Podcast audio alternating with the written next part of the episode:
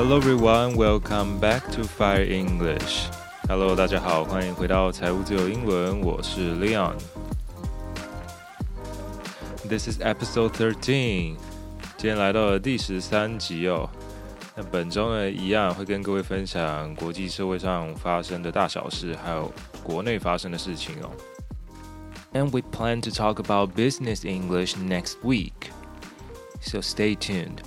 下个礼拜呢，我们预计会来聊一下商业英文相关的领域哦，而且我们特别邀请到了一位正在担任国外业务的朋友呢，来到我们节目啊。本节目首次有来宾上节目啦，所以大家可以期待一下。Now, if you haven't followed my Instagram accounts, you can find the link below. And if you like the program, don't forget to share it with your friends.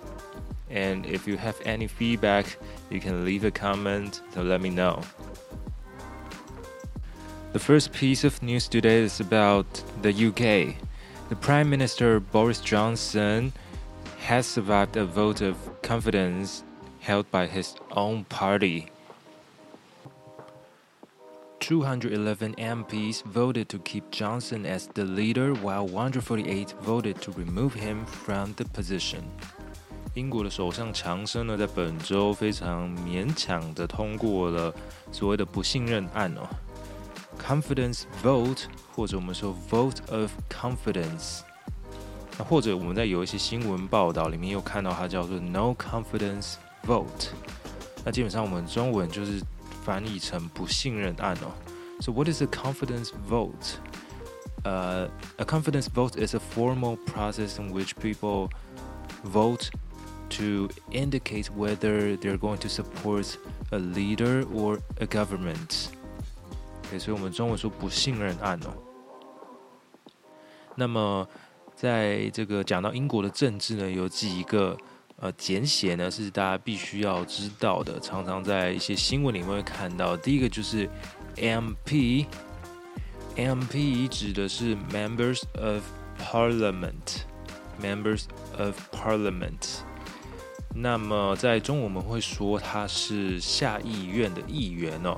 下议院它其实就叫做 House of Commons，House of Commons，C O M M O N S，下议院哦。那这个下议院议员就简称 MP，所以在很多新闻里面我们会看到它写 MPS。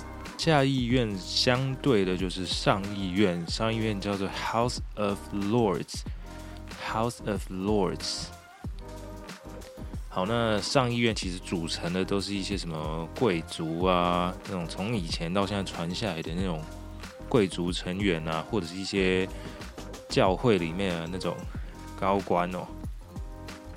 那下议院就是比较又又称为呃什么平民院之类嘛，就是一般的那个人民选出来的。那还有另外一个简称就是 Prime Minister 的简称。在很多的标题里面，它会简称 PM。So the thin margin of victory means that 41% of his own parliamentary party refused to support him。这么样子一个勉强通过的这个投票率呢，呃，代表说其实有很大一部分的人呢是不支持他的。 像这种勉强通过的情形呢，我们可以用一个片语叫做 squeak through，s q u e a k t h r o u g h，squeak through 指的就是勉强的通过啊。如果说呃可能考试勉强通过，你也可以说 I squeaked through the test。But he will be protected from another vote of confidence for another 12 months. 好，那接下来十二个月呢都不能再啊提起这个所谓的不信任案哦，这个算是呃法律上的一个规定。Although there have been previous reports saying that the rules could be changed，啊有一些报道就说啊可能接下来这个规则会改变也不一定哦，所以强生还是非常的岌岌可危哦。那一嗯，大家可能平常呃没有在关心这个英国的政治或者是英国的这个时事，就突然想说啊，强生为什么突然被提出一个不信任案啊？他做了什么事情之类？呃，可能大部分是把矛头指向了什么呢？Many believe that his premiership was shaken by the so-called Partygate scandal. Partygate scandal，这个什么什么门的这个事件呢？我们在之前也曾经有讲过，在政治方面的这种丑闻啊，常常会用什么什么 gate 来帮他取个名字哦。那什么是 Partygate scandal 呢？派对门事件。So this is a political scandal in the UK, and it's about parties and other gatherings of, of government and the Conservative Party staff. 嗯，就是在那个时候呢，英国政府因为这个 COVID-19 的关系，禁止了很多的这个集会聚会。那可是呢，呃，他们自己的这个政府的人员啊，包括强生呢，却被发现说他们在这个唐宁街还有很多的这个政府的建筑物大楼里面自己聚会，然后开趴等等的。OK，那这个丑闻爆出来了之后，强生的这个名声就受到动摇了。OK，so at that time most gatherings were prohibited, but Johnson was involved in several gatherings held at Downing Street and other government buildings。啊，那么讲到英国的政治，就有一个很重要的地方一定要讲一下，就是所谓的唐宁街 （Downing Street），D O W N I N G S T R E E T，Downing Street。 啊，等于是说像他们的那种首相的官邸哦。呃，我觉得这个事件怎么又有一种 deja vu 的感觉呢？又有一种似曾相识的感觉。只能说各国的政治圈呢，都是贵圈真乱啊！大家都是搞同一套，自己叫这个人民啊，不可以聚会，不可以，比如说群聚啊，然后呢，自己就跑去这个跟人家喝酒啊，干嘛的？那么强生他本人是怎么说的呢？他说：“I think it's a convincing result, a decisive result, and what it means.” is that as a government, we can move on and focus on the stuff that really matters to people。基本上，我觉得就是非常官腔的说法啊，有讲跟没讲是一样的。不过他说这是一个 convincing result，一个令人信服的结果。 convincing，c o n v i n c i n g，convincing 让人信服的。Alright, our second piece of news is definitely terrifying. A 39 year old worker died after falling into a molten iron vat, and half of his body was lying on the floor. This accident happened in Illinois on Thursday, and this worker was called to the facility at 10 o'clock in the morning. 在美国的这个伊利诺伊州呢，有一个工人，他早上十点的时候被叫去，在一个熔炉的旁边工作，然后他就不小心跌进去了，然后就他一半的身体被这个熔炉融化，另外一半的身体躺在地上。这个听起来真的是非常的可怕。各位如果刚好在吃东西的话，在此跟各位道歉一下。好了，那熔炉的话呢，呃，像刚刚。呃，有些新闻标题它是说 a molten vat，molten m o l t e n molten 其实就是融化的。那不过它指的这个融化的是像融化金属啊、玻璃之类的这种融化。那 vat 就是那种工业用的那种桶子哦，叫 vat v a t。那有另外一些呃报道呢，说这是一个。crucible, C R U C I B L E crucible，一样呢，也是熔炉的意思哦。But what I found surprising was that one of the workers said that uh, this guy had only been there for five days, and he should not have been on the iron floor without sufficient training.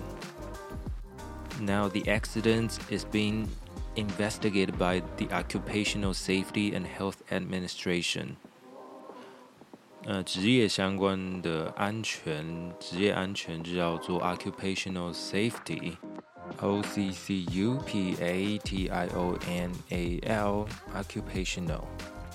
那么 occupational safety 常常跟 健康一起被提起哦，所以我们常常听到 occupational safety and health。那其他有几个相关联的单字也是 occupational 开头的，比如说 occupational injury 指的是职业伤害哦，occupational injury，i n j u r y injury 受伤的这个字，还有像是 occupational accident，occupational accidents。职业上的发生的意外哦，像今天讲的这起事件，就算是一个 occupational accident。And whenever an occupational injury happens, you want to ask if you are covered by the labor insurance.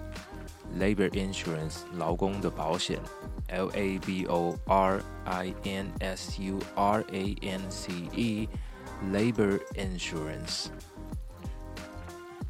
So everyone should pay attention to occupational safety if your job is risky or dangerous. Now let's talk about something that's kind of like a taboo in uh, Chinese culture, but it's very important now because a lot of people are arguing about whether the bodies of people who died of COVID 19 had to be cremated within 24 hours. 那现在这个很多政治人物就在吵说呢，呃，如果你是因为确诊过世的话，那遗体到底要不要在二十四小时之内火化呢？对，那火化这个单字，我想应该很少人会背到这个字吧？对，因为本身这个话题就是大家很少去谈论的。那火化其实叫做 cremate，c r e m a t e，cremate。然后呢，它的名词叫做 cremation。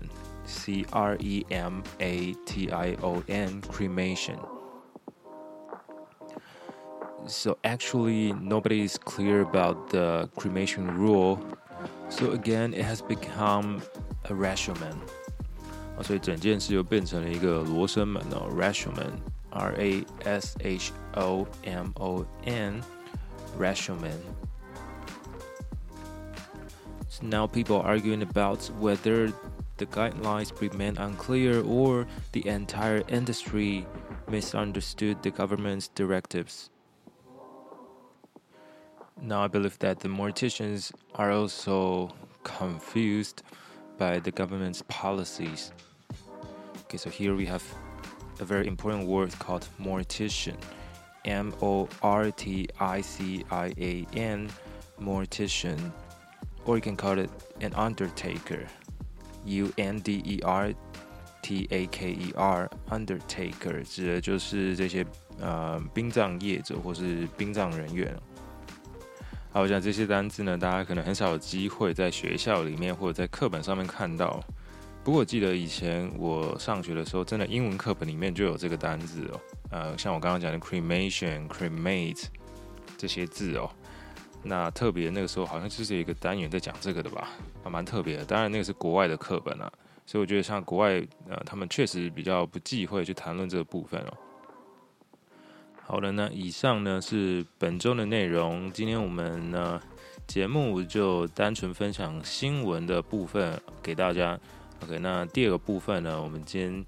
先暂时省略，因为下周会为各位带来非常精彩的内容哦，请各位期待我们第一次邀请来宾来上节目，来跟各位聊一下担任国外业务的一些心得感想啊，还有一些小小的 people 等等的哈。So make sure you check out the link below and follow my Instagram account. If you have any feedback, don't forget to leave a comment, and also don't forget to share it with your friends. So that's all for our program today. I'm Leon. See you next time.